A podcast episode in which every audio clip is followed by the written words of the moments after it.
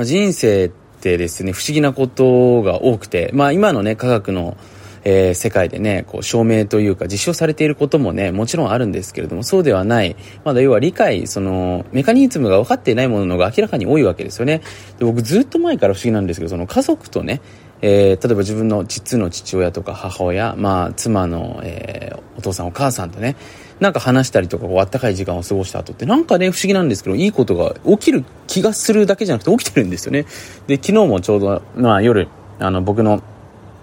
実の親父ですよね。親父がまあ入院中なんですけれども、まあいろいろとね、最先端医療とかを今僕勉強しながら、まあ海外に生活しているわけなので、まあそういった部分もね、踏まえてちょっと昨日は母親と、えー、父親とね、あの、Google Meet でね、話をしていたというか、まあ僕の父親はね、直接話せるわけじゃないんですけれども、まあオンライン面談という形でやっていてね、まあすごく、あのー、本当にハートに染みるような時間を過ごしたんですけれども、やっぱりそうすると翌日、何か不思議なね、こう、良い出来事が起きるわけですよね。これが何なのかなっていうのはよくわからないんですけれども、ただ今まで僕自身ですね、これのおかげで、なんかわからないけど えー、今こうやってね、幸せな生活を、あの、歩めてるんじゃないかなっていうことを思うわけですね。で、まあ、その中でもそうなんですけれども、まあ、特にこれからの時代っていうのはね、まあ、僕もかれこれ起業してもう11年、えー、早々経ってしまったわけなんですけれども、やっぱりその中でですね、これ不思議なんですけど、やっぱりその、挫折していく人というかですね、やっぱ消えていく人っていうのもいるわけですよね。僕は昔ね、やっぱり起業家の人とかって一回うまくいっちゃったらみんなうまくいってるんじゃないかなっていうふうに本当に思ってたんですけども、そんなことなくてですね、やっぱり人生っていうのは波乱万丈、いろんな物語があるわけで、でもやっぱりそういうのが起きない人もいる一方で起きていく人もいるわけですよね。で、その違いが何なのかっていうのをですね、まあ僕なりにいろいろとね、研究してきた結果として、一つ、まあこれ僕が大事にしているスキルが、今回まあお伝えしていくこの4次元思考っていうスキルなんですよね。で、まあ4次元ってね、まあ、2次元、3次元ってね、想像していただけるとわかるんですけれども、まあ3次元ね、縦かける横かける高さに4次元っていうのはそこに時間軸を加えたような思考ですよね。要は、現代、今目の前にあるものを分析していく力だけではなく、これからの未来に自分の人生において何が起きるのかなっていうことを予測できる力っていうのが、まあ僕、めちゃめちゃ重要になってくると思ってるんですね。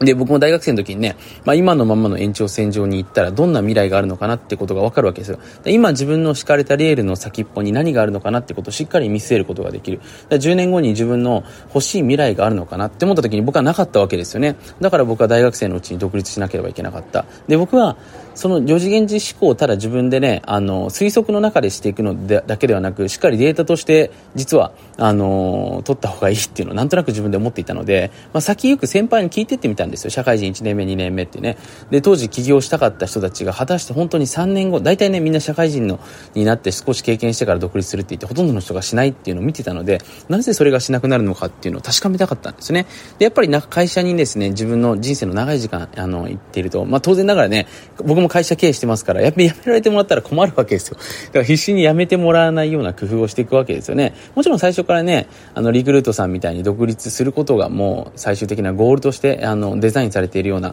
企業はそれにを逆に活かしたそのビジネスモデルを作っていってますので、それによってですね、売上が最大化されるような仕組みを作っていってるんですけど、到底の会社がそうではないわけですよね。なので、えー、大体の方がやっぱり辞めてしまうっていうことをですね、まあ見ていたからこそ逆に僕はね、一番成功率が高いのはもしかしたら学生時代に起業することなんじゃないかな。特に俺みたいに環境に影響されやすい人はって僕は思ってね、そこからまあ独立することを決意したわけですよね。だその時からもそうなんですけど、やっぱりこの4次元思考、いかにして先を見ていくかっていう力が、あるかないかっていうので、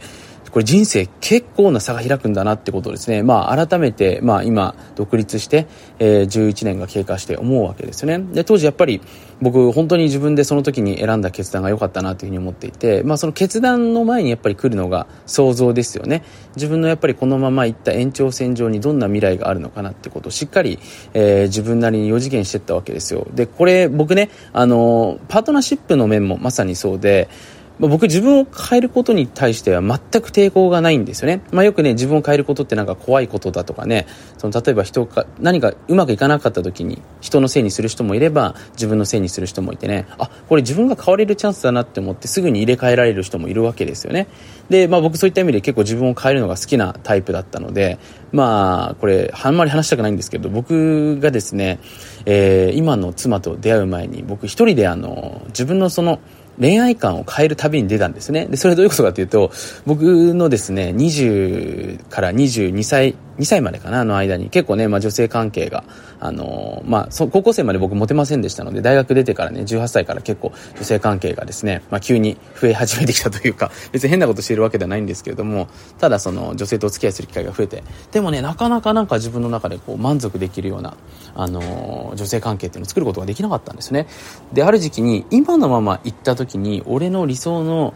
まあ、そのパートナーシップがあるのかっていうとなかったわけですよ。で、これはどこかがおかしいなということでね、えー、僕はあんまり受け入れたくなかったんですけど、多分自分に問題があるんじゃないかなってことでね、一回その自分にどういう問題があるのかっていうのをね、あの、昇進旅行ではないんですけれども、まあその自分の価値観を見直す旅に出かけようということで、実際にあの、バリ島にね、あの、約12日間ぐらいかな、行ったわけですよね。で、一人で出かけてね、毎日、あの、クタビーチに行ってサーフィンももちろんしてたんですけれども、あの、サーフィンしてね、ちょっとしばらく海をボケーって見ながらね、なんで俺はこう女性と付き合いたいのかなとか、いろいろと自分にこう質問していくとやっぱり答えて出てくるので、そこを見ていってたわけですよね。で、そういう風にしていくとね、ああ、俺はもしかしたら自分に自信がなくて、まあ僕当時、容姿だけでほとんど女性選んでましたので、中身ほとんど見てなかったんですよね。だから中身見てるとか言いながら多分見てなくてね、多分それは自分に自信がなくて、容姿が、まあ綺麗な人と一緒にいるとなんか自分がね、なんか強くなった気がするっていうことがあって、本当はだから関係性を作りたいことに喜びを感じたいのじゃなくて、ただその人と一緒にいて、なんか周りから見て俺がすごいと思われたいことに価値を置いてるんだなと、なんか、だって気づいたんですよね。で、なぜそう思うんだろうってことをね、見ていくと、根底には自分に自信がないからとかね、自分がその、なんかダサい自分が世の中に出ていくと、それ自体が良くないってことを思っているとかね、いろんな部分が出てきて、本当にそうなのかな、そうなのかなっていうふうにね、自分に質問していくと、少しずつ、少しずつ楽になっていくんですね。で、それが終わってね、やっぱりその自分の価値観が取れていっていくと、やっぱり自分の思考が変わってるので、こうやって思考が、まあ、フリーになっていくわけですね。そうするとまた、自分が、なんていうかな、普段行ない行動を自然に行っちゃうわけですよ。良い意味でね。で、そうするした行動の積み重ねで、たまたま今の妻と本当に出会ってね、えー、そこからまあシンクロニシティがいろいろあって、まあ一緒にね、海外旅行することになってですね、本来は4人で行くはずだった旅行にね、2人だけになってしまってね、まあそこで見事、まあスペインだったんですけれども、バルセロナでね、えー、付き合うことになったというね、まあそういうオチで僕は今の妻と、えー、結婚することになったんですけれども、まあそういうふうにしてね、あの、この4次元思考っていうね、要は今の延長線上に行ったらどんな未来があるのか、これビジネスでもそうですよ。今の自分の仕事とスピードでやってったら1年後、2年後どうなってるのかなっていうのは、やっぱりこう冷静に結構見れない人って多いんですよね。で、感覚的にやっぱり進めてる人もいれば、ちょっとスピード的に間に合わないなっていうふうに思ってスピードアップする人もいるんですけども、じゃあそのスピードアップした時に、もしかしたら自分の家族が壊れるんじゃないかなっていうところまでを見れる力っていうのが実は非常に重要なんですよね。結構ね、自分のことで割と今のまま行ったら良くないなってわかるんですけども、今の自分の関係性のままいったら、例えば壊れるなとか、自分の会社が壊れるなとか、人間関係壊れるなとか、体壊れるなってところまでを想像できない人って多いんですよね。で、これからの時代は、その自分の収入、例えばね、今のペースでやっていくと、これくらいにはこれくらい溜まって、そこからこういう生活できるなってこと分かるんですけども、その時に、今の自分のコミュニケーションとか、その周りの人への気遣いとか、愛情だと、周りの人がどうなっていくのかなっていうところまでも考えていかないといけないんですね。で、これをこれから持ってる人たちっていうのが、簡単に言うとですね、10年後も活躍できる人なんですよ。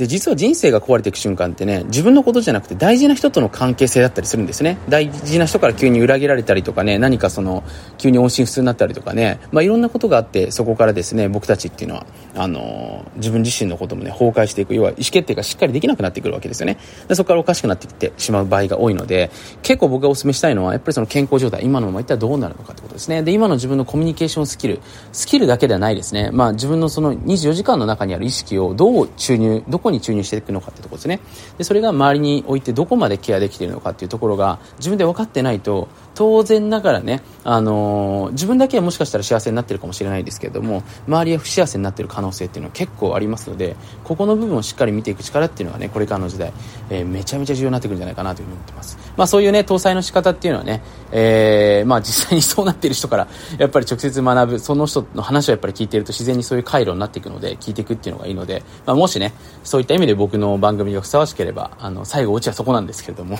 僕の番組ね、もしよかったら最初から、えー、一通りもう一回聞いてもらえると、結構いい話してると思いますので、役に立つんじゃないかなというふうに思っております。まあそんなわけでね、えー、今日は日本は週末だと思いますけれども、えー、素敵な週末をお互い送っていきましょう。ありがとうございました。